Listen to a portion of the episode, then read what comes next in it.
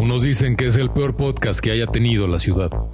Otros dicen que es un desastre con patas, una bala perdida. Cada semana, el nombre de estos payasos pasará a la historia del entretenimiento de una vez por todas, cuando intenten hablar de lo que destruyó al mundo. Estás escuchando ¿Y dónde está el podcast?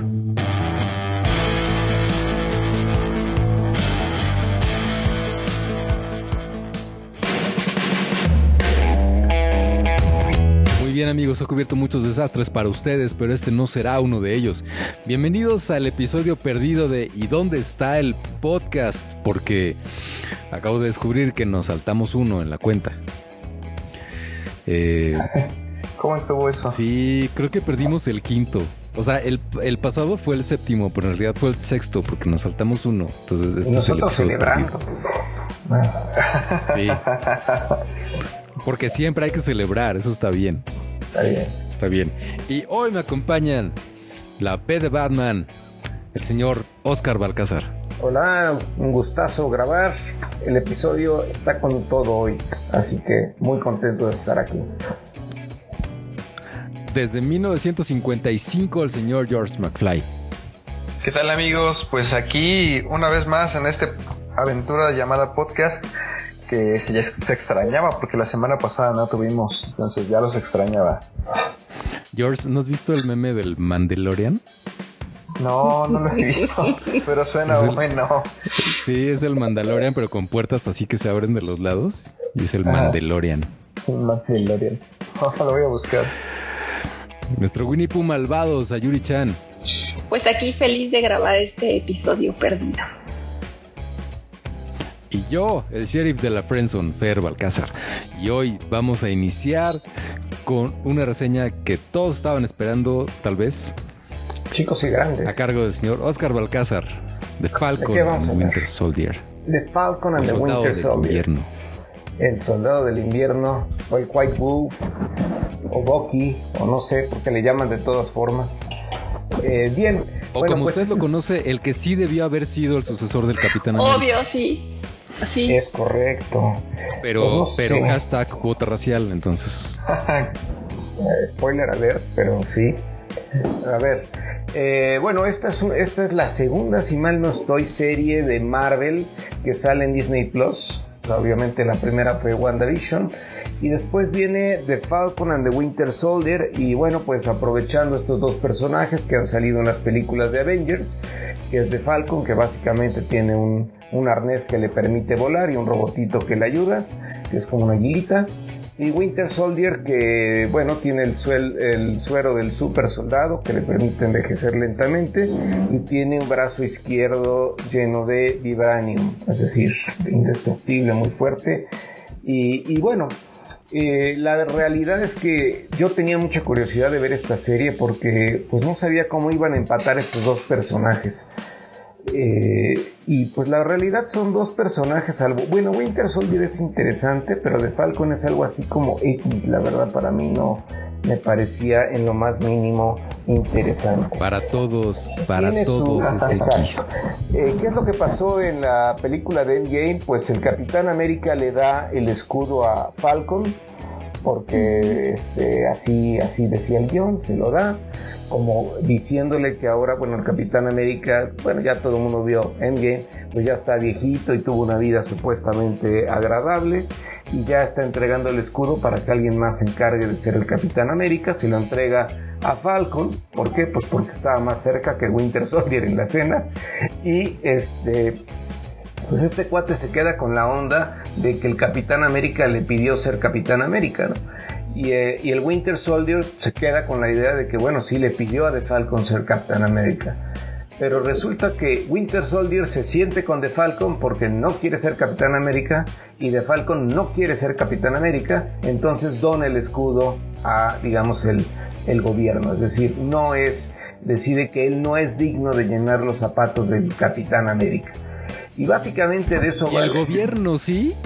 O sea, y el gobierno. Ya me enojé, ya me enojé. de hecho, digo, esto no es un spoiler porque pues, al final sucede muy al principio, pero pues eh, el, gobierno decide poner a un Capitán América nuevo, que ni poderes tiene ni nada, más es fue el más, era el más aplicado, tiene tres medallas, salvó a no sé cuánta gente, era el más popular de la prepa en la que iba, jugaba americano, todo el kit oficial del, del güero eh, gringo, este bully eh, pseudo agresivo. Estás vendiendo la serie increíble. Bueno, entonces eh, contrario a esto, la, digo, sí funciona, digo, la, realidad es que el primer capítulo está muy padre, o sea, por ejemplo, empieza, eh, Falcon tiene que hacer ahí una persecución, está en, no, no desperdiciaron en efectos, las escenas de acción están muy bien logradas, la química que se genera está un poco forzada, pero al final no podría ser de otra, de otra manera. Sí logran integrar a estos dos personajes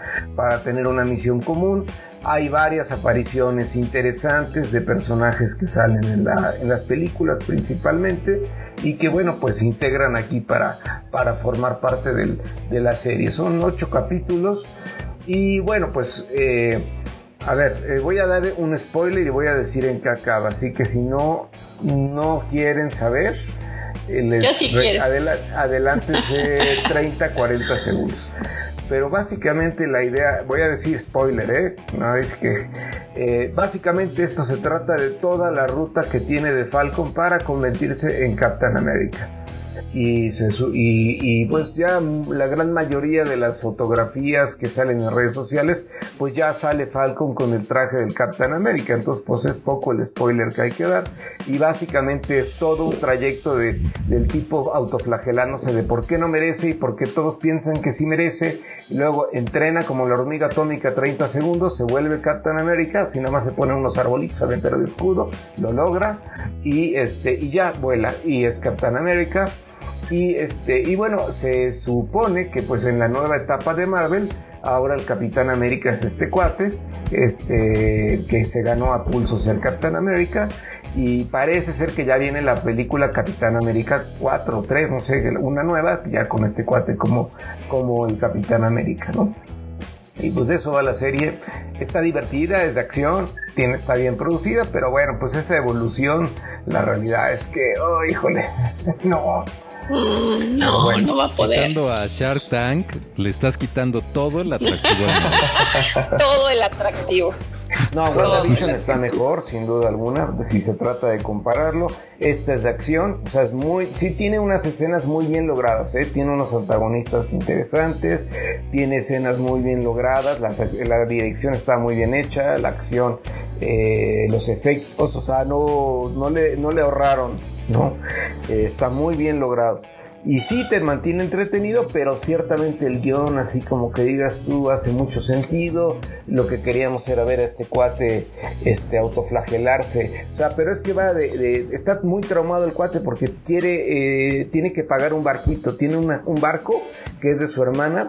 Y nadie, siendo un Avenger, es un Avenger, ¿no? Salvó al planeta de Thanos pues va al banco y no le dan el préstamo para salvar, para salvar su barquito. Y entonces todo el rollo está entre salvar el mundo o cuidar su barco, que es la herencia de sus papás. O sea, no, no sé, como que se me hace una dualidad medio. Pero yo creo que si eres un Avenger, sí le das el préstamo, ¿no? O sea, pero bueno, pues sí. Muy riesgoso, puede morir. Acuérdese de los increíbles. O sea, ellos ya tuvieron que pagar la liability del seguro de todo el destrozo que hicieron. Eso es lo que te iba a decir. Eh, tanto destrozo ya deben. sí, pues, pues sí. Entonces, este sí, trae cosas ahí medio, medio raras, ¿no?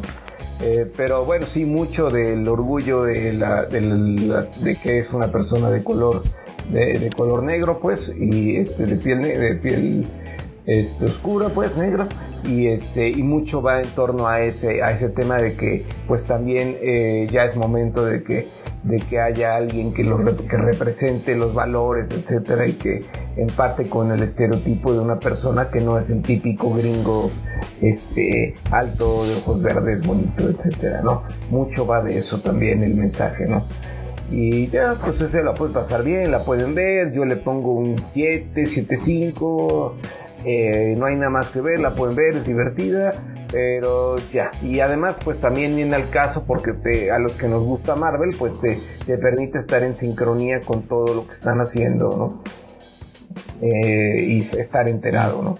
Pero pues ya, ahí pues, queda. Bueno, alguien más. Eh, este, George, ¿lo has visto? No.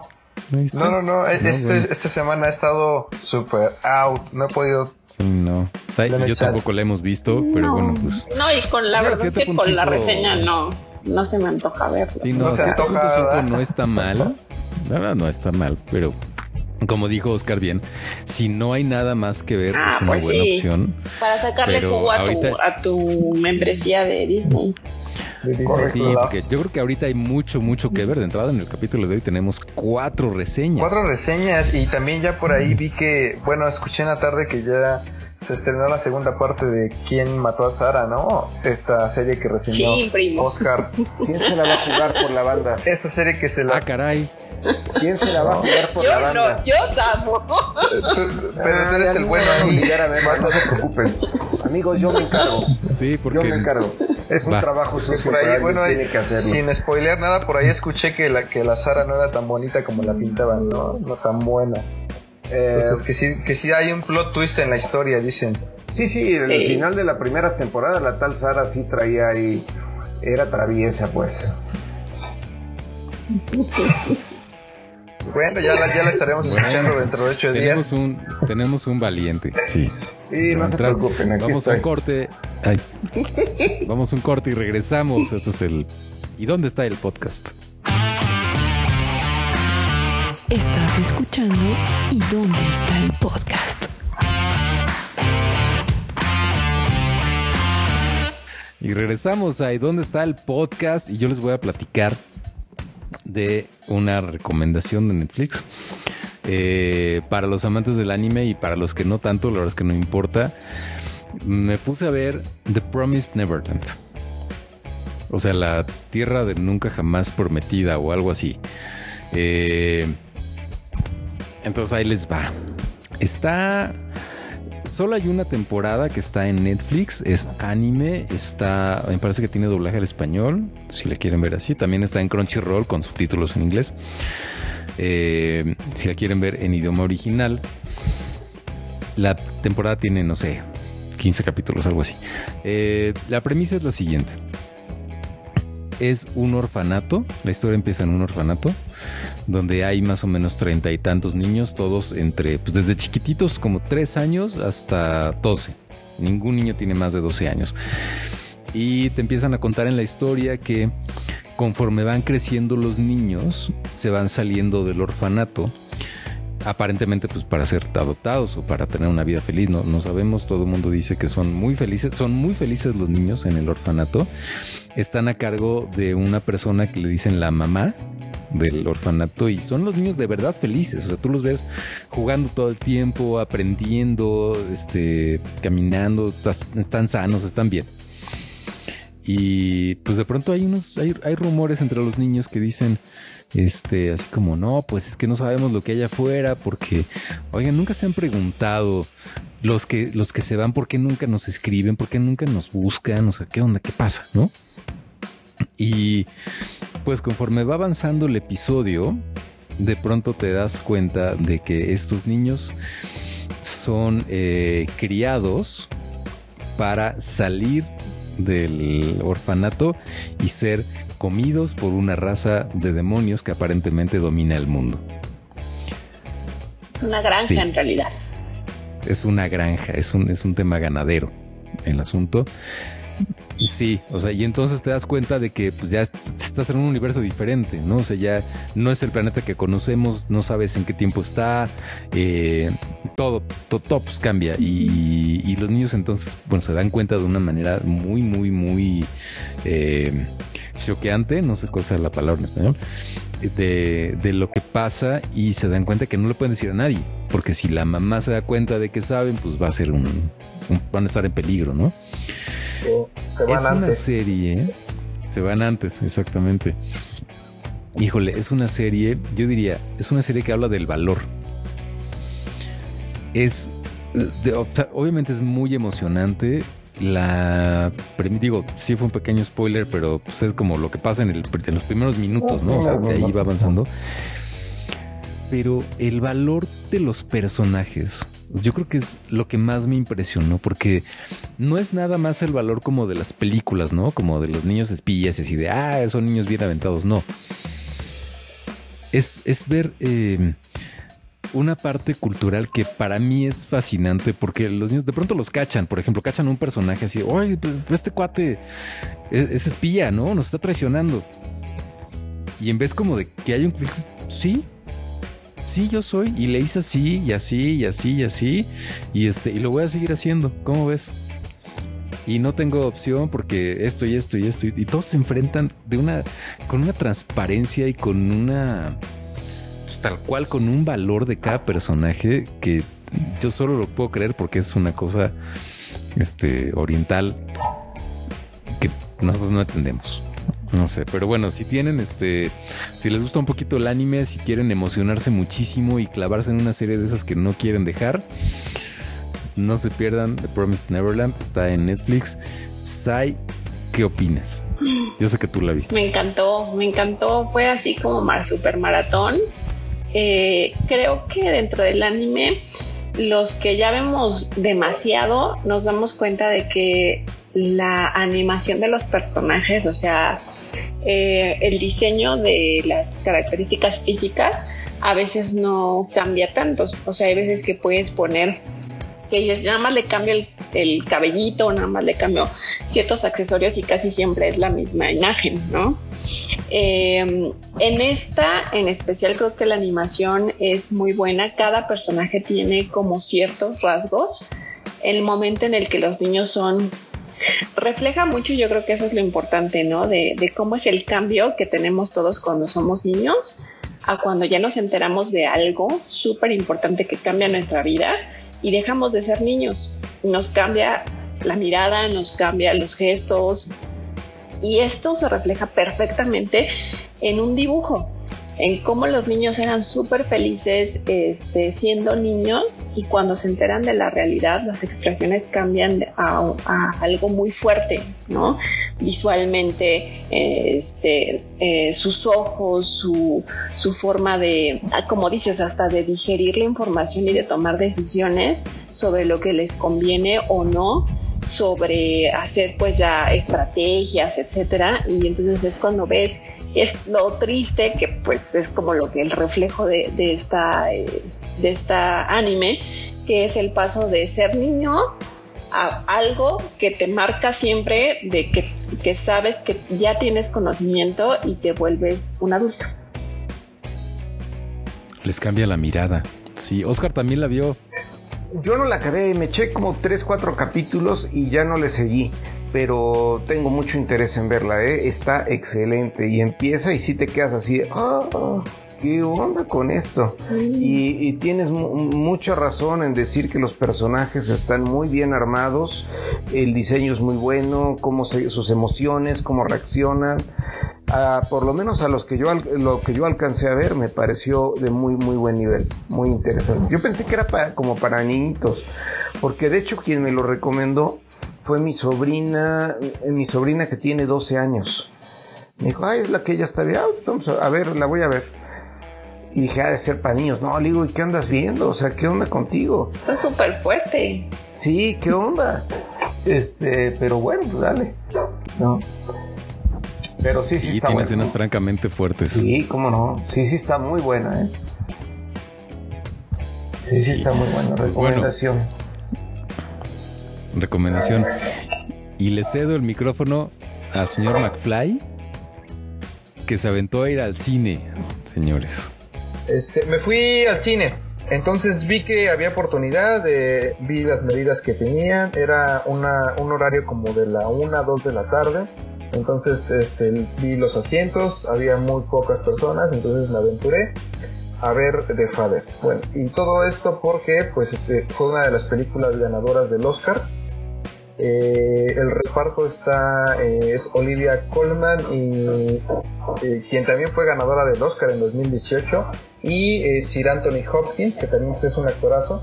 Y pues es uno de mis actores favoritos y dije pues vamos a verla vamos a ver este por qué, por qué se ganó el Oscar este Anthony Hopkins con esta película no este no es que yo sea yo todo un erudito del cine pero eh, pues, pues sí uno reconoce a veces cuando es una actuación que deja impactado. Entonces la película se llama The Father, el padre, y pues narra eh, prácticamente, tiene dos narrativas la, la, película como tal. Eh, la primera parte es cómo vive una persona eh, que llegado a cierta edad empieza a tener estragos en la memoria. No, no, no dicen muy bien si es demencia senil o si es este Alzheimer yo, yo entiendo que es más como una cuestión de deterioro por la cuestión de la edad. Nunca hablan de, la enfermedad como tal, sino más bien yo siento que es más como un deterioro mental.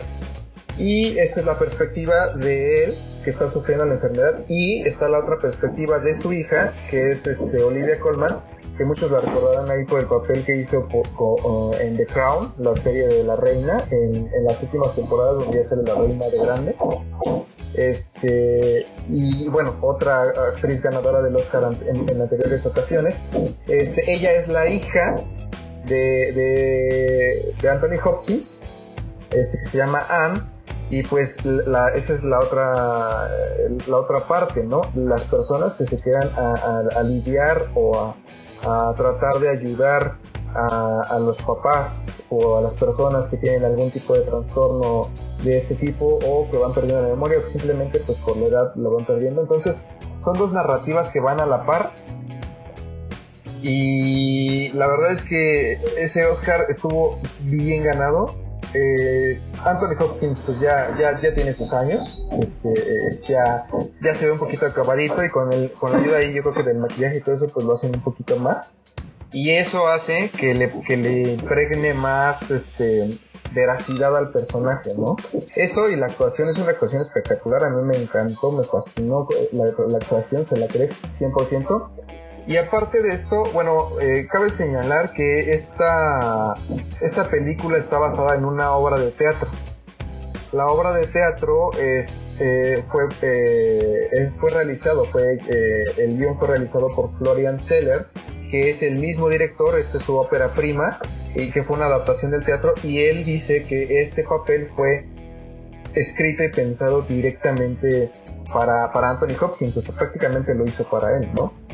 Entonces, este, pues ahí están eh, las, dos narrativas y ahí se están peleando. Pero lo más interesante es que esta, no, no sé técnicamente cómo se le llama a esta a esta forma de hacer cine, pero es como cíclica, la película es como cíclica, como el efecto mariposa que, que de repente están grandes y luego chicos y de repente van cambiando como ciertas cosas.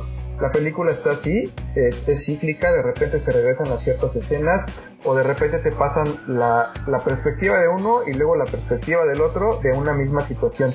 Y luego ya estás eh, a media película y se regresan como al principio y entonces es, eh, es cíclico todo esto.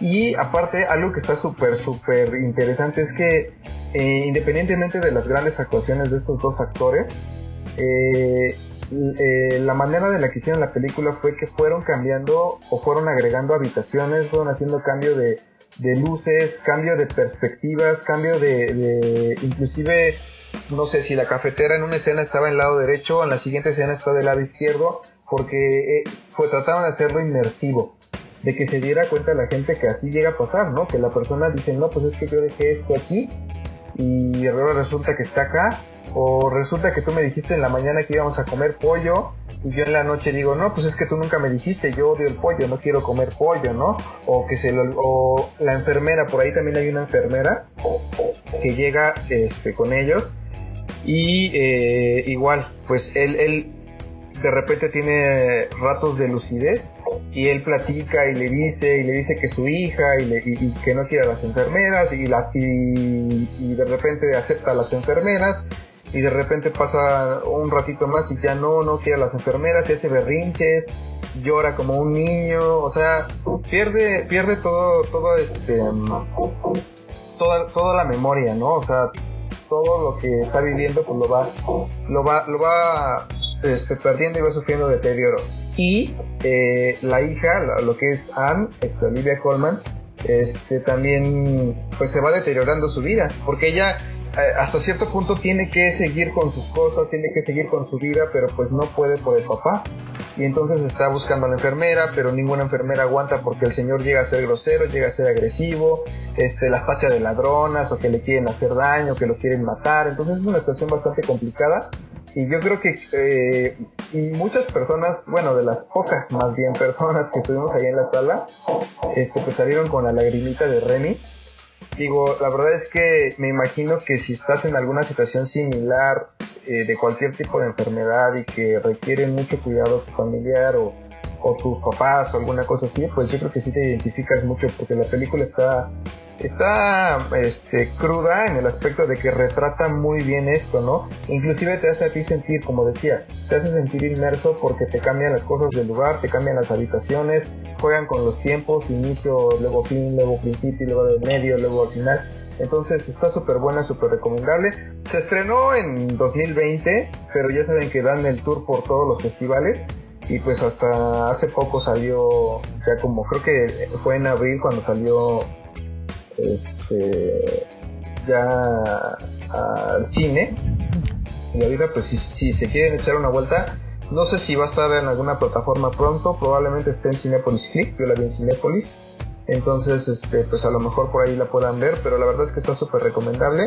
Y si tienen alguna situación muy parecida a eso, seguro que les va a sacar más de una lágrima. Híjole, ¿qué tan cruda está George? O sea...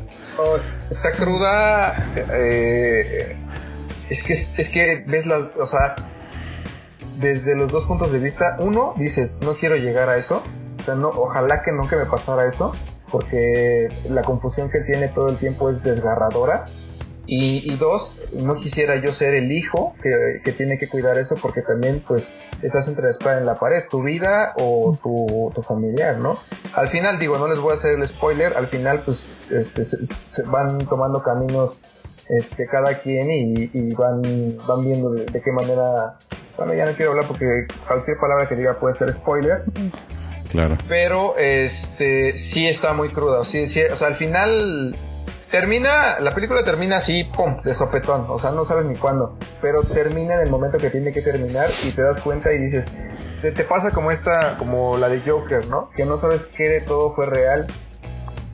Y, o sea, qué fue real, qué no fue real, si desde un principio estuvo pasando, o si nunca pasó, o si todo estuvo en la mente del Señor. O sea, está, es que... está fuerte, está fuertecita. Bueno, es que al final el director es francés, es Florian Seller. Florian Seller, exactamente. Y pues sí, me imagino que tiene todo el sentido que le tenga, que le dé final de película francesa. Yo te, tengo una este disyuntiva al respecto, porque una parte de mí quiere verla porque cinematográficamente suena increíble. Y una parte de mí no quiere verla porque no es algo. Pues uno ve el cine para pasársela bien. Sí. ¿No? O sea. Exacto. pero no sé, ¿qué opinan? Sí te saca las de Remy, ¿eh? Yo, digo, yo no, yo no lo viví, este, pero yo fui con mi esposa y sí, este, estuvimos, bueno, ella tampoco, a pesar de que ella está sufriendo una situación muy parecida, este, eh, no, más bien nos percatamos de gente de alrededor, de hecho había, la gente que estaba era gente grande, entonces yo creo que ellos se identificaban más con el Señor como de decir, no quiero eh, darle este pesar a mis hijos. O sea, ni siquiera pe pensar en ellos de que fueran a quedarse mal, sino decir, no quiero darle este pesar a mis hijos, porque sí es una, es una carga muy grande, porque aparte, eh, él, ella no es la única hija, tiene más hijas en, dentro de la narrativa, igual ya van a descubrir por ahí otras, otras cosas cuando la vean. Este, pero sí, ¿no? O sea, a veces entre más hijos tiene uno, menos quieren hacerse cargo y se queda uno solo y pues le, le, haces, le partes la vida a la, a la, mitad, ¿no? Pero sí, véanla, la verdad es que te digo que sí la aguantan. Te digo, si ya están viendo estas cosas de que se comen a los niños y este tipo de cosas. no, güey, este es un cuento. Sí la aguantan. No, es okay. que la actuación, la actuación está genial. Sí. O sea, sí. No, ahí, ahí sí dice Sir, Sir, Anthony Hopkins. De hecho, está chistoso, ¿no? Porque eh, con Olivia Colman, que interpretó a la reina, y, y, pues que la reina también le dio el, el cargo de Sir, de caballero. Entonces, ahí, eso también está interesante. Es que, ¿sabes qué? Híjole. Hace, hace un tiempo, el año pasado, me parece que en una entrevista, Martin Scorsese dio una opinión que me pareció súper acertada. Le estaban preguntando qué opinaba sobre el, el cine este de superhéroes, ¿no? Marvel, Avengers y todo esto. Donde se destruye el universo entero y no pasa nada. Y él decía que es algo, que eso no es cine, eso es algo parecido a estar en Six Flags, ¿no? Donde, pues sí, o sea, te, te voltean y te, y te avientan y te cachan y lo que sea, pero al final tú tienes la certeza de que no te va a pasar nada. O sea, tú estás amarrado, tienes tu chaleco ese, tienes tus, las cadenas, sabes que no te va a pasar nada. Y eso es el cine como de acción. O sea, tú sabes que pueden destruir el universo y al final van a regresar el tiempo o lo que sea y no te va a pasar nada. Pero en películas como esta, y también se aplica yo creo que para Promise Neverland porque tiene el mismo, este, la misma lógica, pasa lo que pasa eh, como en Game of Thrones. ¿Sabes? No sabes que estás a salvo, no sabes qué va a pasar, no, no tienes la certeza de, ah, pues esto va a terminar bien, ¿no? Yo sé que va a haber un final, pero o sea, no lo tienes. No. Y pues eso sí puede ser muy, muy desgarrador de pronto. ¿Lloraste con Hashi? Obvio, Eh, Sí. obvio. No, pues igual si lloras con esta. Sí. Yo estoy segura que voy a llorar. Yo ya sí lloro bien cañón es, es de que estás las para pelis sufrir, todo. ¿no? Sí, sí, sí, sí es para sufrir, sí es para sufrir porque todo el tiempo estás en la mente de, o sea, aun cuando está la narrativa de la hija, todo el tiempo estás, toda la película estás en la mente de, de el padre, de Anthony Hopkins, todo el tiempo estás en su mente porque todo es desde su perspectiva, aun cuando hay una historia secundaria, todo desde su perspectiva. Y lo que les decía, esto que nos cambien los muebles, o que nos cambien de repente a los personajes, o que nos cambien de repente las, las habitaciones, que de repente, ah, caray, pero pues sin- aquí en el plano que mencionaste primero, esta habitación existía y ahora ya existe. Y ahora ya no estás en un sillón rojo, estás en un sillón verde. O sea, que, que jueguen con tu mente también de esa manera es como que decir, ay, sí, o sea, sí, sí puede pasar, ¿no? Pongan mucha atención cuando vean eso. Yo, yo, este, hasta después como que ya casi al final dije, ah, ¿cómo no lo vi? Pero me di cuenta demasiado tarde. Pero pongan mucha atención cuando lo vean todo eso, porque eso hace que sea más inmersiva la película. Entonces ahí hacen más el match y entonces ahí es en donde se, se nace la lagrimita. bueno, yo creo que sí voy a esperar a que salga en una plataforma.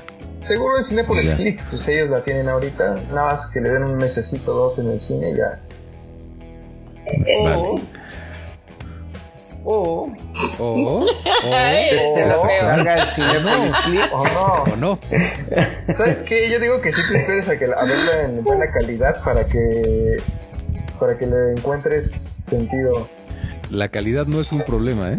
Ah, bueno, si, si, si por ahí está algún buen samaritano, dice, mira nada más. Hay formas, ¿eh? O sea, no, no. Hay entiendo formas, que hay formas. Sí, Depende sí, de la prisa, ¿no?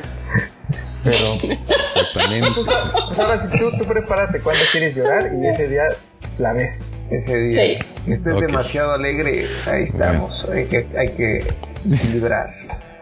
Pero bueno. Sí, porque ya basta de tanta, de tanta felicidad. ¿Esto qué? Vamos a un corte y regresamos. Esto es ¿Y dónde está el podcast? Estás escuchando ¿Y dónde está el podcast?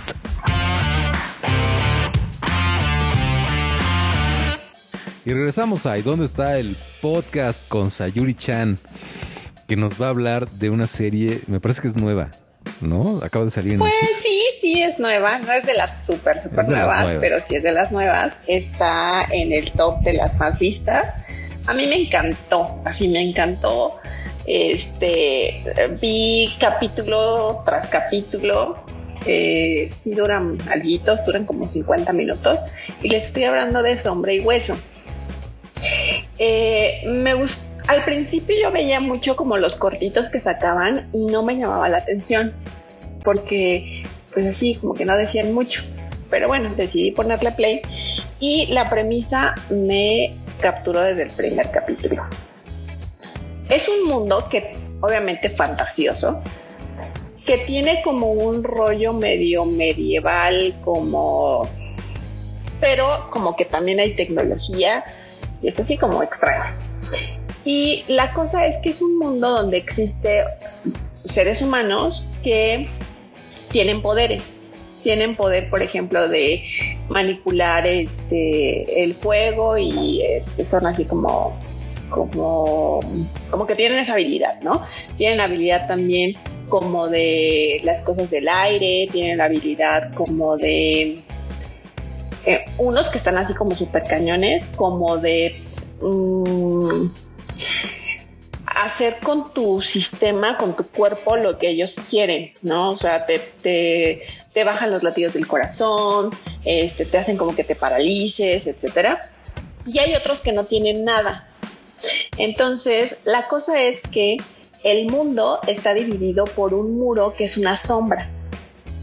Y los que entran ahí, pues se mueren, porque ahí adentro, pues está toda la maldad que existe. Y eh, fue creada por un, un tipo que era un, que era un chico especial en ese momento que podía manipular las sombras, o sea, podía manipular la oscuridad. Entonces ya conforme va pasando la historia te enteras de quién es y todo, pero existen unos personajitos que son aquellos que pueden invocar la luz, pero son súper extraños que, que, aparezcan, así es uno en mil millones. Y cuando ellos aparecieron, la mayoría de los que estaban en el rollo de la oscuridad los cazaron y los mataban. Entonces, y mucha gente los odiaba porque no podían terminar con el muro de la, de la oscuridad. Nadie era como tan poderoso. Entonces, pues eh, este es el personaje principal, ¿no? De la chica que no sabe que es una invocadora del sol y el personaje como eh, el malo, ¿no? Que es el que domina la oscuridad. Entonces es como esta batalla entre eh, la oscuridad, la luz, lo malo, lo bueno y quién se quiere quedar con el mundo, o sea, quién va a poder dominar a través de su poder, que es, son poderes como muy fuertes, eh, poder dominar a, las, a los que no tienen ningún poder y hacer como que esta especie como de reino, ¿no? de la oscuridad o de la luz.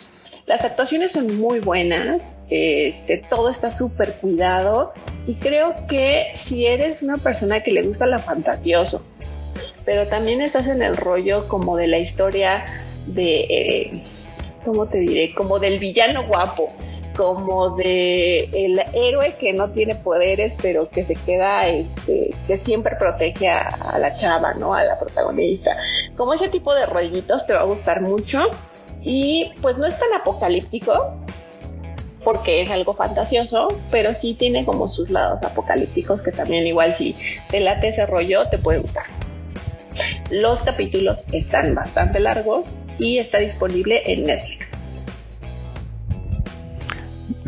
Sí, es como, es como del rollo Narnia. Es como del rollo Narnia. De hecho, el protagonista eh, es el príncipe Caspian.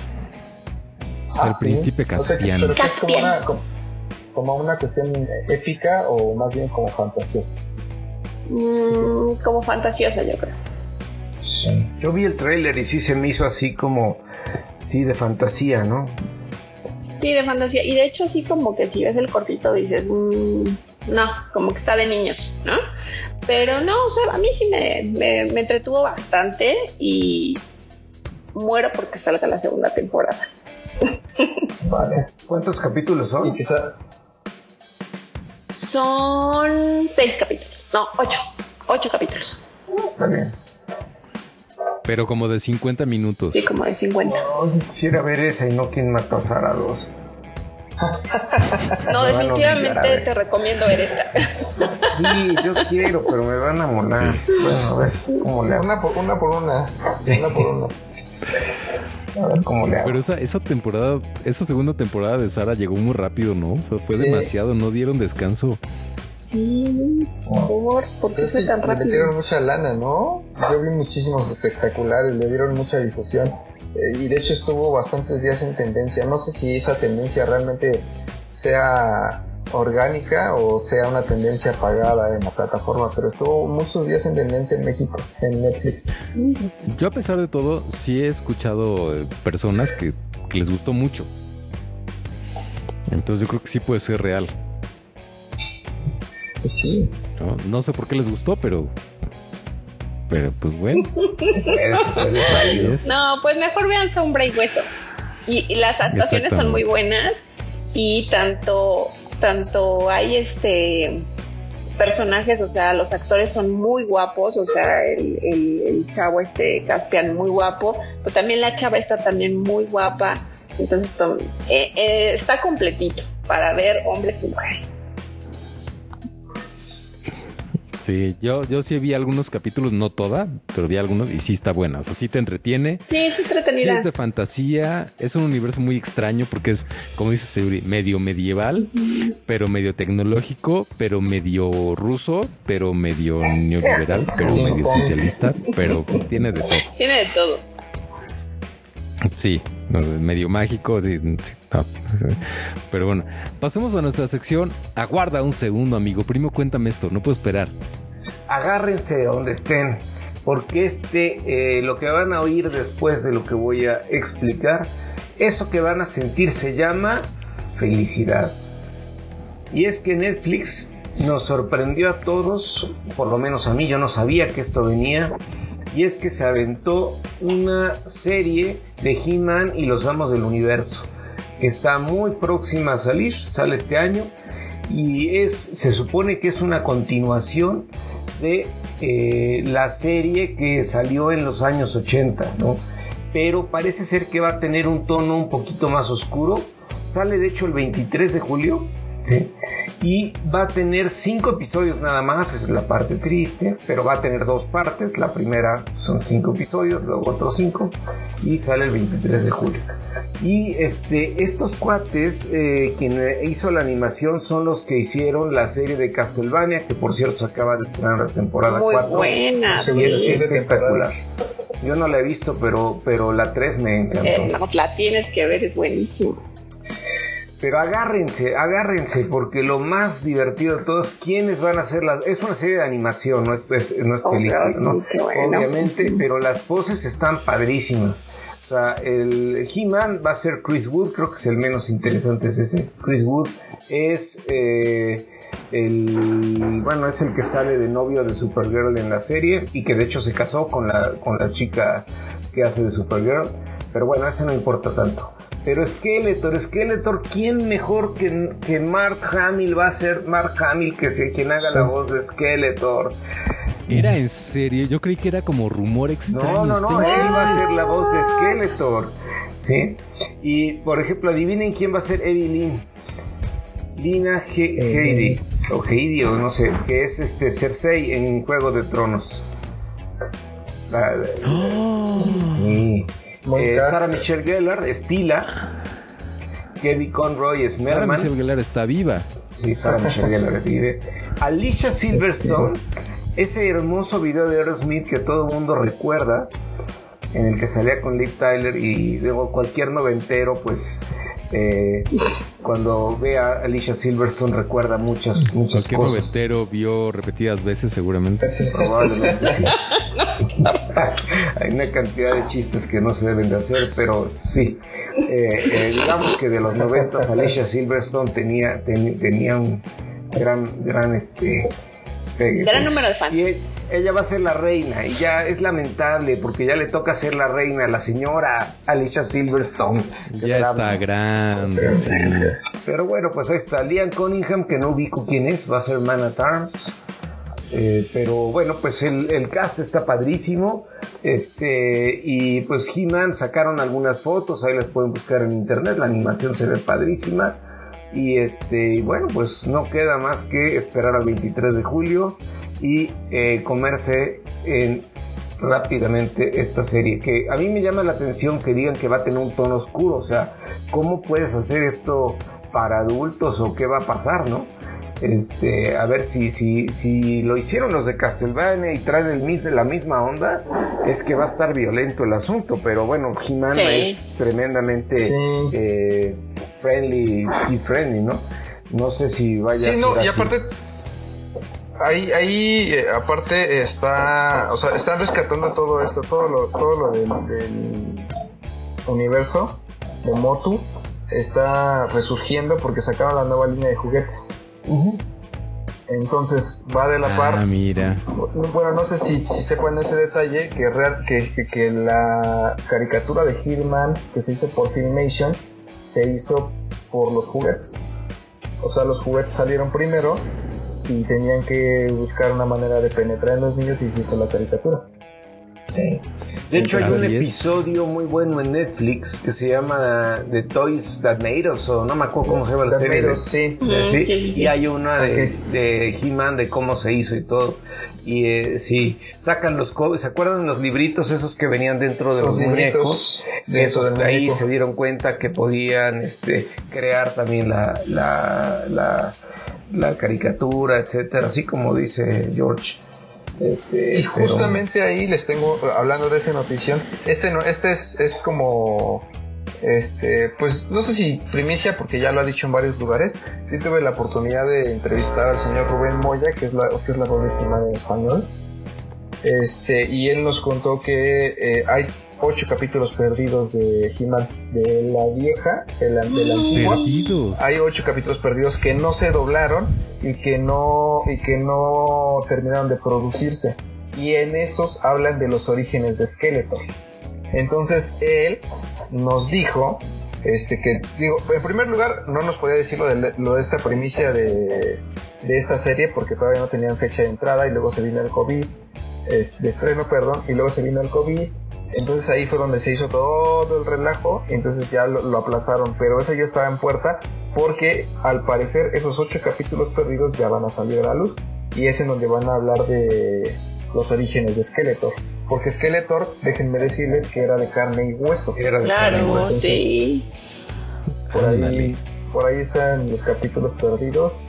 Que, que Es que hay una serie porque también intermedia entre la de los 80s, eh, hay una que salió entre, en los 2000s, que también es de caricatura. Y sí, ahí sale, ahí sí sale el origen de Skeletor y sí sale de car de hecho tiene hasta barbita, tiene eh, tiene la cara como la del villano reventón, sí, eh, bigotito y todo así. Este, Ajá, ajá, sí. y este y sí se hace ahí algún detalle, pero también es una serie para niños y no tiene nada que ver con la animación de, de, de los ochentas. Este, pero imagínate, a mí me encantaría que sacaran esos capítulos, pues además ahí salía, era el tiempo en el que al final del capítulo te daba un consejo He-Man siempre, ¿no? Ah, sí, sí. Envidioso con tus amigos. No toma-. Yo me acuerdo uno mucho de, de las drogas, uno de las drogas, eh, donde a, no me acuerdo a quién le dan, a la princesa, le dan un, un, brebaje para ser más poderosa y al final te dice que no, que los brebajes no te hacen ser más poderoso, que mejor hagas ejercicio. Era súper no ñoño. Yo, de hecho, sí, vi eh, en las imágenes que hay de la nueva serie de He-Man, sí es notable que lograron que Adam, bueno, también He-Man, este, se vea heterosexual. o sea, también, también el príncipe Adam, no solo He-Man.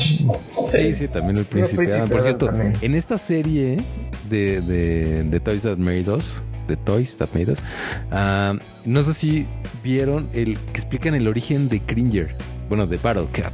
Battlecats. Ah, Ese no, sí, no El origen sí. de Battle Cat es de lo. Sí, es, es una historia, es un clásico del marketing. O sea, es lo que cualquier mercadólogo ha vivido. Porque es. Ciertamente, como dice George, primero salieron los juguetes. O sea, el proyecto eran los juguetes. Y entonces, haciendo la línea de juguetes, dijeron: necesitamos que este brother He-Man tenga un vehículo, porque pues, los otros tienen vehículos, pero He-Man no tiene. Y se nos olvidó, ¿no? Entonces, ¿qué hacemos?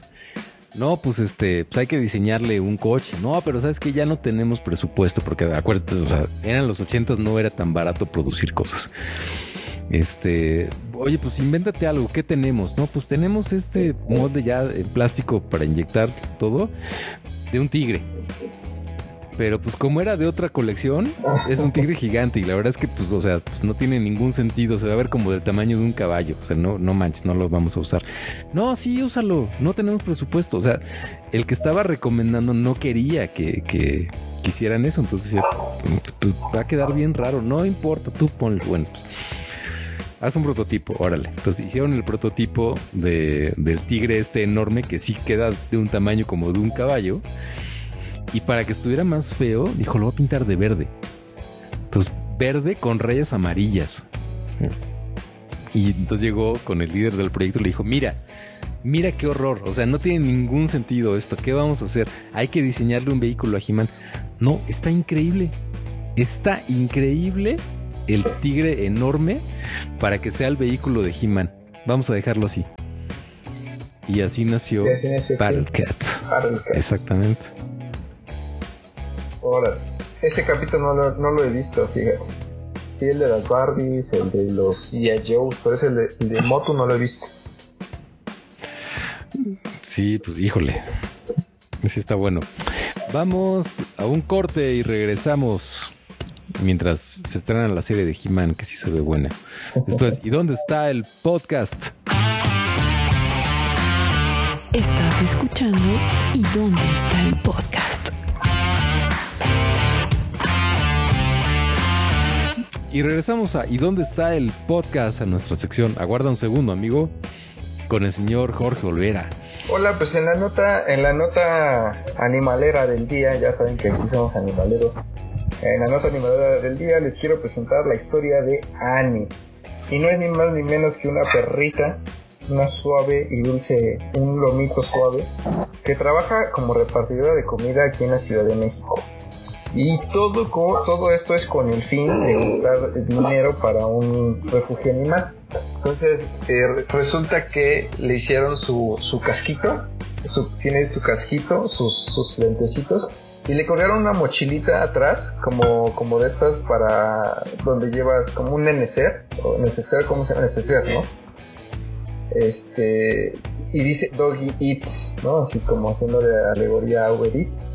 Entonces ahí anda, realmente los que hacen la comida pues obviamente son los, los dueños del refugio este, al que quieren ayudar. Ellos venden, venden hamburguesas, venden papas, venden comida, entonces ahí andan atrayendo a la perrita en, en- en la motito, ahí la andan trayendo, pero pues, y te hacen como que te lo entrega la perrita. Entonces, este, eh, ellos se vieron en la necesidad, eh, tienen un albergue con más de 160 entre gatos y perros y quieren juntar no sé cuántas toneladas, creo que dos toneladas de alimento para poder sobrevivir o subsistir en el, en el refugio que se llama Garritas, Garritas, ahorita les digo cómo porque no me acuerdo. Garritas Guerreras, Garritas Guerreras se llama. Entonces, este, esta perrita, Annie, pues ahí va haciendo entregas por toda la Ciudad de México. Entonces, este, si ustedes compran eh, eh, a este, a este puesto o a este eh, negocio de comida, puede que les este, llegue Annie con su disfraz. Búsquenla por ahí por internet a, a Annie. Está muy bonito su disfraz de Doggy Eats. Y, ah, bueno, otra cosa que también es importante recalcar es que las hamburguesas son veganas y todo lo que venden pues es, es, es vegano, ¿no? Las papitas, agüita de sabor cosas así. El refri está en Tlaxcala, si alguno de ustedes quiere hacer como algún tipo de donación, algo así, pues también lo pueden hacer. Y ya, Nada más, lo último que estaba ahí como que causó un poquito de revuelo porque se hizo medio viral la perrita en la semana, pero pues ya saben, ya saben que redes sociales es este dos caras siempre. Ahí, y, la mitad dicen que, que explotan a la perrita y que no la deberían de hacer trabajar. Y la otra mitad pues está fascinada con que vengan, venga con las entregas con, con los humanos que hacen estos, estos alimentos. Pero pues ahí está. Ustedes, ustedes dirán si son team, team está bien o team está mal. Es lo mejor que he visto. Es está, que muy bonita la perrita, ¿eh? Y de hecho, de hecho la perrita esta es como la modelo de, de Garritas Guerreras, o sea, no sé si sea la favorita, la consentida o la primera o la de ellos en particular, pero ella la han disfrazado de varias cosas, la, han- la- la han disfrazado de repartidor de Oxxo, este, de, varias cosas, o sea, este es, este es, es el emblema de, de, de Garritas Guerreras.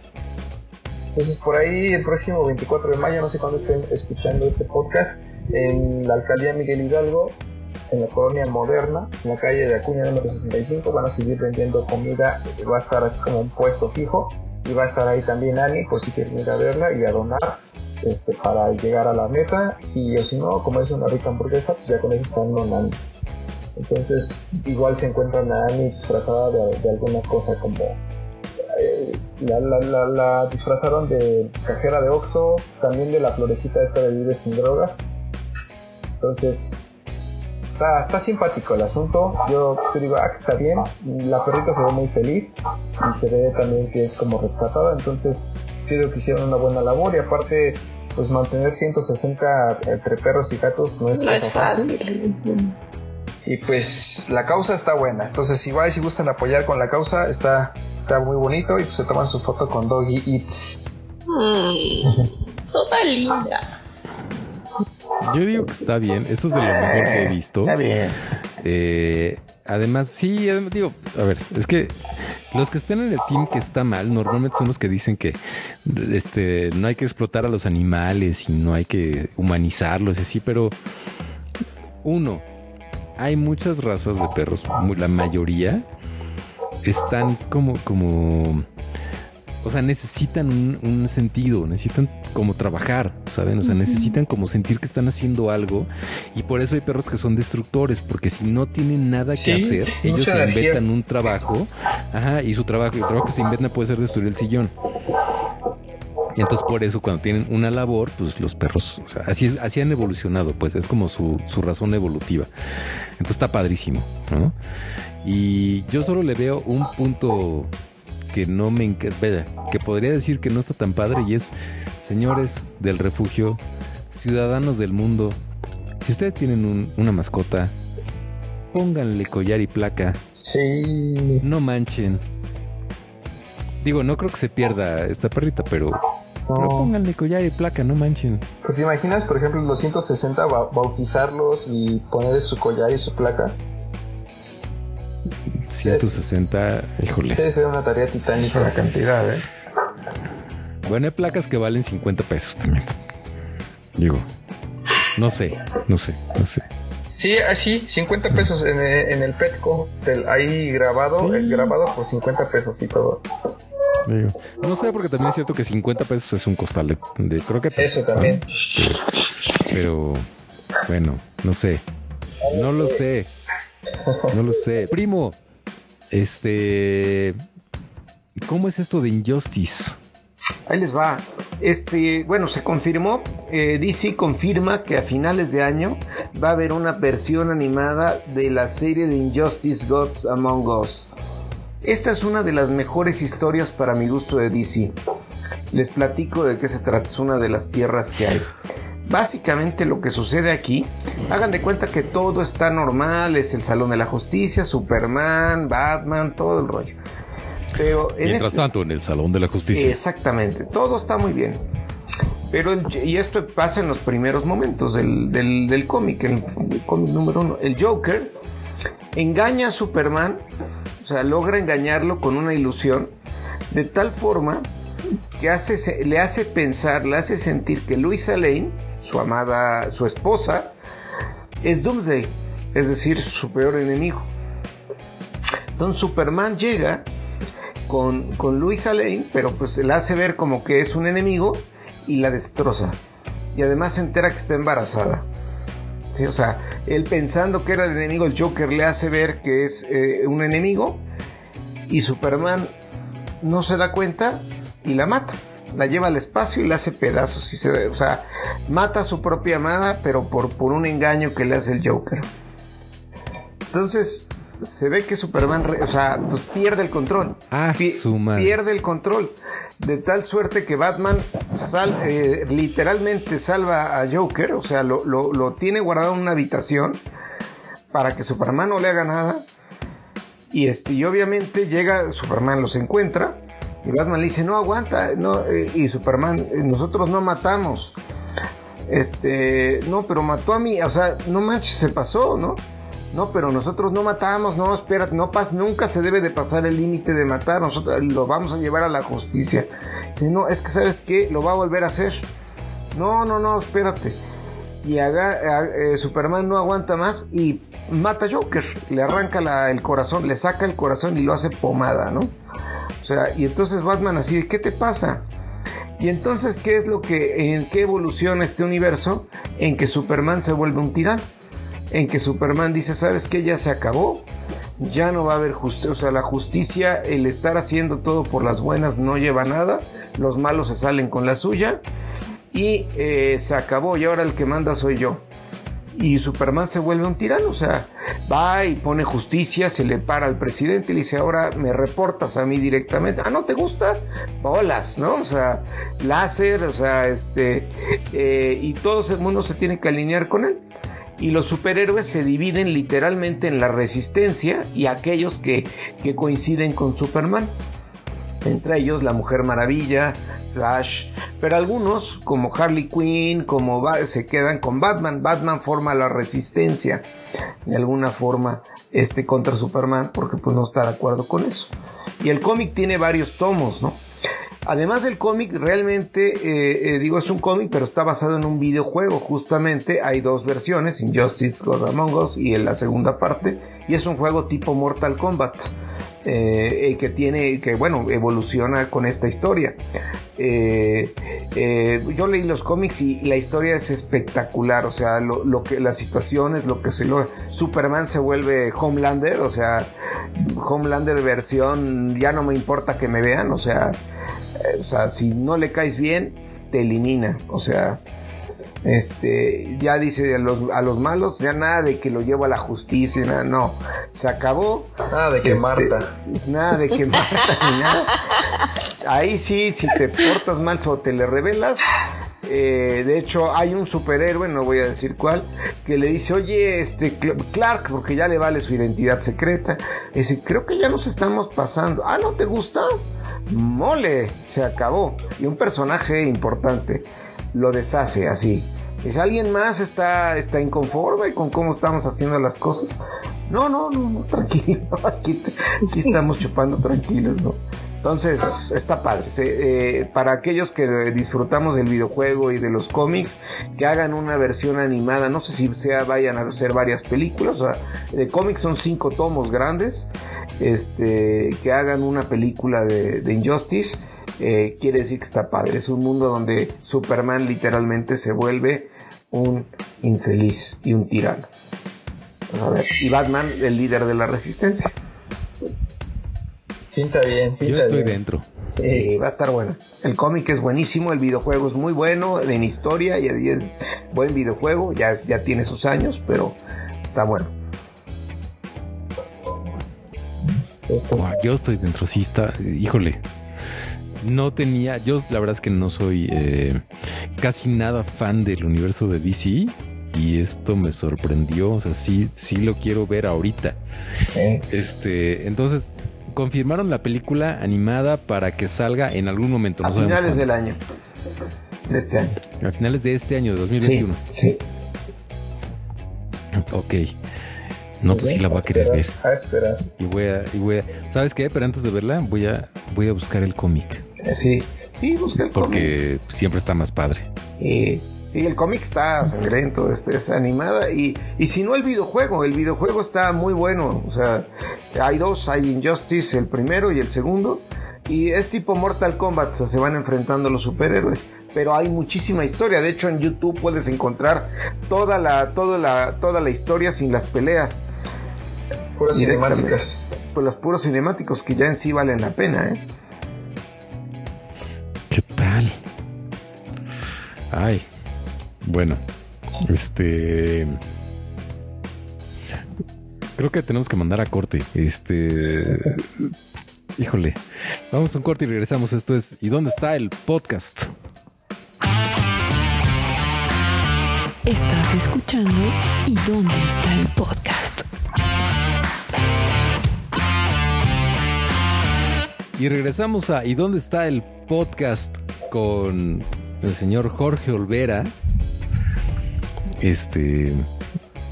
Que no entiendo muy bien esta nota, George.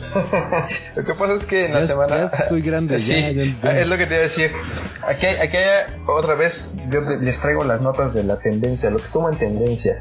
En, tres- en- en la semana estuvieron en tendencia varios memes y varias cositas con algunas abreviaciones o abreviaturas que este, se están usando ahorita, que es como el POV, POV, que es Point of View, o el GPI, que es gracias por invitar, pero se están utilizando mucho en TikTok, en Instagram Reels y en Facebook uno que otro, ¿no?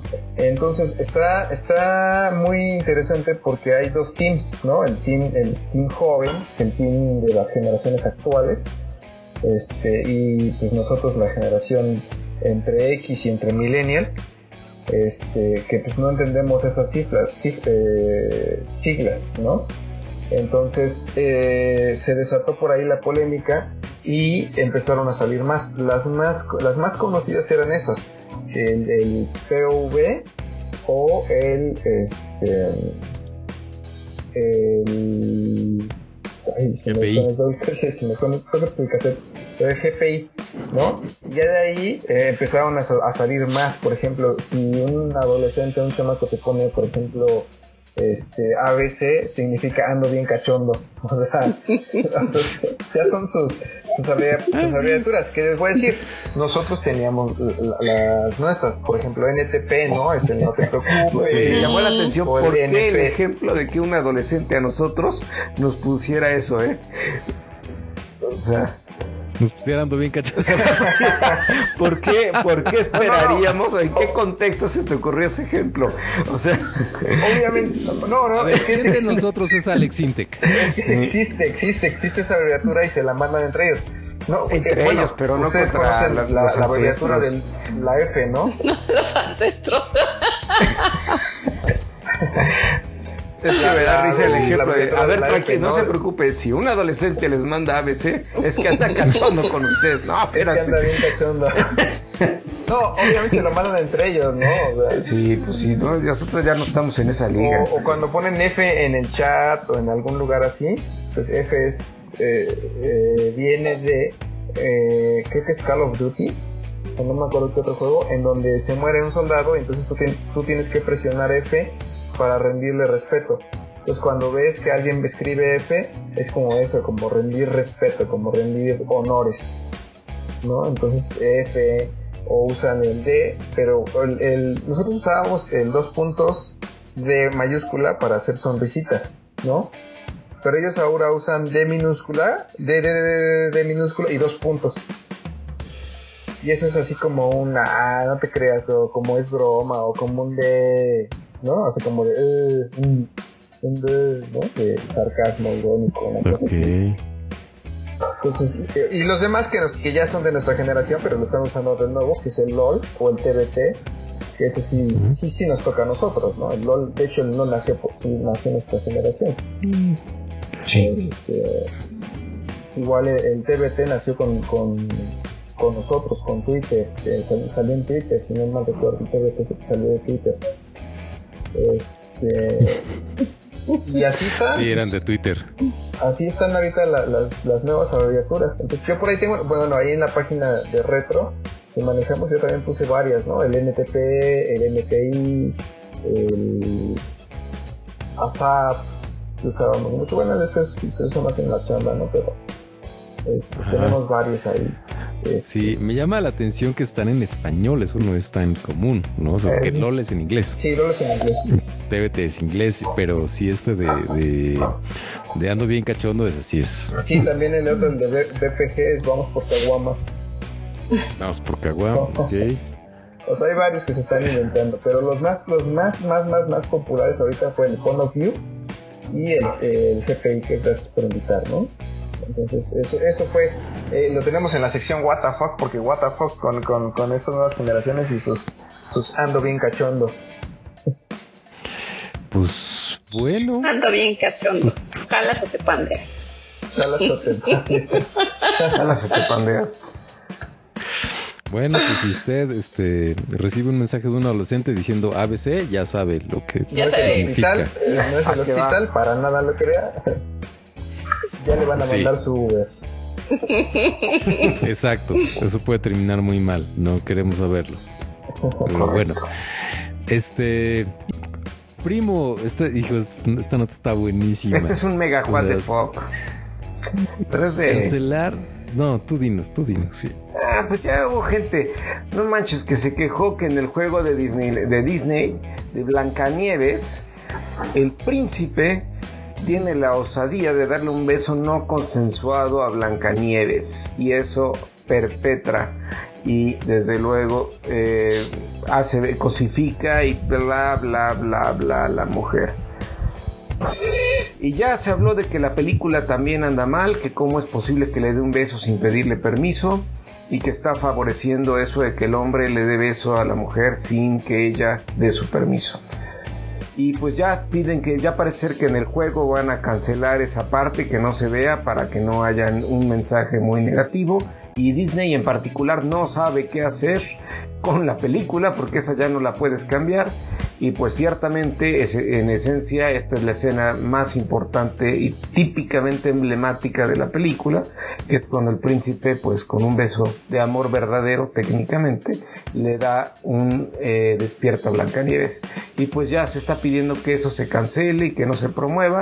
Y particularmente pues Disney está ya muy preocupado porque ciertamente hay muchas escenas que sacadas de contexto y en un escenario donde todo el mundo se puede se puede este, ofender pues de aquí para arriba, ¿no? O sea, ya hay muchísimas cosas que pueden pasar que afectan sus, sus películas, sus producciones, ¿no?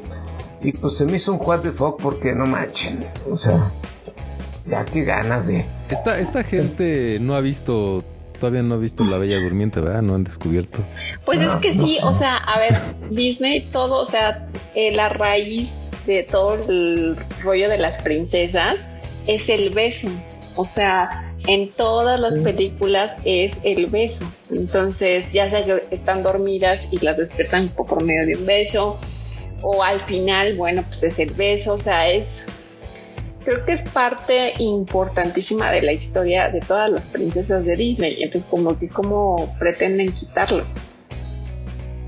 Pues está muy pesado esta parte. Y este... pero aparte también aquí eh, olvidan que Disney romantizó las historias, porque las historias son un poquito más crudas. Más oscuras, sí. Sí, más oscuronas. O sea, ahí Disney se pirateó las, las historias y las hizo más este pues más amenas, más familiares, pero pues de por sí ya vienen como que más, más, más, más oscuras, más darkies de los cuentos de los hermanos Grimm, la mayoría. Exacto, que eran super psicos. O sea, al final yo creo que es importante eh, que las, o sea, las nuevas generaciones eh, tienen muchísima información y no creo que un, una escena como un beso de una chava, de una muñeca que está dormida y que el muñeco le da un beso, no creo que por eso ellas crean que un chavo puede darle un beso sin que ella quiera. O sea. Exacto. O sea, hacer el, match de que, de que eso es que puedes tú agarrar y darle un beso a una chica sin su permiso, pues creo que no, no. No, yo. Y ni siquiera es el mensaje, o sea está como están como llevándolo a su terreno, pero ni siquiera ese es el mensaje, o sea, hay como una historia del por qué y no es de que se lo dé, o sea, si de alguna manera es un beso no consensuado porque la otra está dormida, pero como tal pues tiene como cierta magia, ¿no? No es como que ella vaya a abusar de ella o alguna cosa así, o sea, el mensaje lo están eh, tergiversando de una manera garrafal, entonces ya como por ser muy... Qué ganas, De ofenderse de todo. Exacto, sí, ya es como ya una cosa muy progre de decir, ay no, pues me voy a ofender. O sea, con unas buscar cualquier cosa en cualquier lugar para ofenderse o para llevarlo a algún, algún lugar en el que no... a su terreno, vaya, a su terreno de, de incomodidad. Híjole, yo voy a decir, querido Disney, tú te lo buscaste. O sea, porque desde que empezó esta, desde que empezó a ceder a, la corrección política tan fuerte, desde que le cambió el final a Aladdin para que la chava hiciera más cosas de las que originalmente hacía, desde que convirtió a, Bella de la Bella y la Bestia en una feminista radical, aunque viviera en el siglo XII, este, desde que empezó a hacer este tipo de cosas, pues sí empezó, o sea, abrió la puerta para que este tipo de cosas pasen y ahora está en una bronca, obviamente, porque pues cualquier película que tú veas, eh, digamos, antes del año 2000, pues va a tener cosas que hoy podrían ser inaceptables porque hoy pues eh, o sea, existe lo que se llama el, el privilegio de la víctima. ¿No? Cuando uno logra legitimarse en el papel de una víctima empieza a adquirir privilegios que no tendría de otra manera. Y eso es un problema porque los quienes son verdaderamente víctimas de algo pues empiezan a perder credibilidad. Claro. Exactamente, que justamente, no sé si vieron esta semana Lady Cinépolis. No, No, cuéntamelo Yo sí todo. la vi. Yo sí la vi. Pues resulta ser una, una chiquilla que estaba ahí con su mamá en Cinépolis y subieron los pies al asiento de enfrente. El empleado le pide que bajen los pies. Y entonces esta chica pues arma un- una rebambaramba ahí, arde Troya, y empieza a gritarle y, todo cambia a... O sea, to- todo, todo ese asunto de que estaba con los pies arriba cambia a te voy a demandar, voy a decir que tú tienes fotos mías, si me, voy a decir que me tocaste, te van a dar ocho años de cárcel. Y entonces empieza, empieza a sacar todo, todo, todo, todo, ¿no? La letanía. Dicen que la pelea duró como dos horas. Ahí hubo otra señora que estuvo grabando como para apoyar al, al empleado del cine y para que viera que realmente no había tocado, que no se había pasado de listo, que le pidió de favor porque es su trabajo que bajara los pies, pero no quisieron y que en, en respuesta a esto le dijeron que, le- o sea, lo empezaron a difamar, ¿no? Empezaron a decirlo que, que se iba a quedar sin trabajo en ese momento, ya saben, un, una ley- un lady cualquiera, un, un lord o una lady cualquiera, pero el chiste aquí estaba en que ella decía, es que soy mujer, soy mujer, me tienes que respetar, soy mujer, si yo ahorita quiero te dan no sé tantos años de cárcel y bla, bla, bla, bla, bla. Entonces ahí pa- pasa esto justo lo que tú dices, Fer, este, de la víctima, que el, privilegio de la víctima, en donde este, las personas que realmente son víctimas de acoso o algo así, y por acciones como esta señorita que hizo su loquera y que empezó a amenazar con que era mujer y con que iba a acusar a esta persona de algún otro hecho, este, pues a las personas que realmente lo sufren, pues no, no, no, ya no es la, ya no es el mismo caso ni la misma atención porque puede volverse a prestar con este tipo de cosas. Pero búsquenla por ahí, Lady Cinépolis. Creo que sí vi algo y que después resultó ser hija de alguien, este, de un diputado o algo así, este. Ay, Eso ya no, esa segunda parte ya no supe, pero sí, no, está tremenda, ¿no? Sobre todo esa parte, ¿no? Que, que eh, le quita legitimidad al movimiento feminista como tal. Exacto, exacto. O sea, mujeres que hacen ese tipo de cosas realmente abusan. eh, abusan, eh, hacen que, que el movimiento por, por el que luchamos todas las mujeres feministas sea embarrado con estas cosas que, que no, o sea, no, no debes de culpar o no debes de, de hacer una pues sí, una difamación de, ese- de, esa, de esa magnitud, con eso no se juega. Híjole, iba a decir otra cosa, pero ya se me fue la idea. Luego les platico. Por lo pronto, eh, vamos a nuestra sección Gaming Chair, donde estoy viendo que Oscar Balcázar tiene una nueva experiencia. Es una experiencia que les recomiendo tomar. Y es que me di el gustazo de comprarme Resident Evil Village, que salió la semana pasada. Y es una recomendación que vale la pena hacerles. Si les gusta el terror, si les gusta asustarse, este es un juego para eh, que es continuación de Resident Evil 7 que eh, a diferencia de los, de los juegos anteriores se juega en primera persona y estás en el Resident Evil 7 y estás dentro de una mansión de, que parece la de los locos Adams, o sea, este, llena de locos y sangre y locura, ¿no? Aquí está es la misma idea un poco, pero este es una continuación y estás en un- una villa, por eso se llama Resident Evil Village, pero es una village, eh, una villa ahí medio perdida ahí en algún lugar, ¿no? Un pueblo perdido con un castillo y todo, todo tétrico, ¿no? Eh, está muy bueno, o sea, es la ambientación, el sonido está, está excelente. Reitero, es, el tema es terror y bueno, pues el combate obviamente no es así de ir matando zombies y eh, no tienes que administrar tus balas, a, este, a veces esquivar a, los malos para no gastar municiones, eh, hay acertijos, tiene su historia y sí está muy perturbada, eh, mutilaciones y sangre y cosas. Y si te gusta ese tipo de- de juego, si te gustó Resident Evil 7, este es un juego que vale mucho la pena jugar.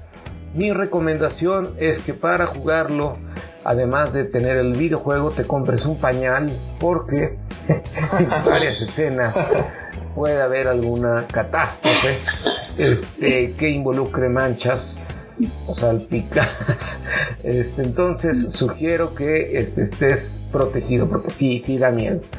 Eh, y bueno, sobre todo si ambientas un poco y te pones este, así en la noche y le subes el volumen y, entras en, la ambientación, es verdad que, que, puedes pasarla muy bien.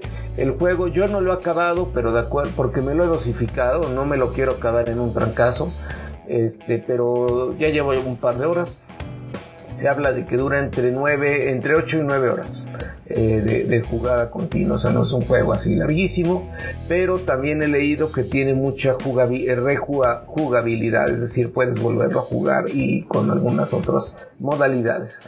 Pero bien, desde la silla del videojugador, esta es la recomendación eh, si quieren jugar Resident Evil Village. No se van a equivocar si saben a lo que van.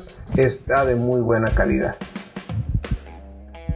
Está, supongo, en Play 5. Play 5, Xbox, Play 4, todos lados. Play 4 también, ok. Sí, perfecto. Ok, sí. No suena mal, eso no suena nada mal. Sí. Eh, y bueno, pasando a nuestra última sección del día, que es la recomendación de la semana, yo les quiero decir, eh, si usted tiene sangre en las venas, seguramente está como todos nosotros esperando la transmisión del reencuentro de Friends. Ah, eh, sí. Justamente, bueno, hace, me parece que la semana pasada salió bueno, hace unas semanas se confirmó que iba, a que iba a haber este reencuentro de Friends, no se dijo nada. La semana pasada salió un pequeñísimo avance que es únicamente la imagen de los seis actores eh, como, como abrazados, caminando, como alejándose, ¿no? Como de ya terminamos de grabar y ya nos vamos. Y ayer, me parece, salió pues ya un tráiler un poco más extenso eh, que deja ver que esto no va a ser un capítulo de Friends. Esto no es como que los personajes se reencuentren y qué pasó después de tantos años. Esto es una especie de remembranza como de homenaje a toda la serie porque son los actores interpretándose a ellos mismos y, pues hablando de lo que fue. ¿no? Eh, que creo es la forma, es el acercamiento más adecuado, porque creo que es una serie tan bien hecha, tan redonda de principio a fin, que querer agregarle cualquier cosa a la historia eh, sería demasiado arriesgado. Yo, a mí me encantó que fuera así. Y entonces la recomendación que les tengo es que el próximo 27 de mayo es cuando se va a transmitir esto. Se va a transmitir por la plataforma de HBO Max, que no está en México.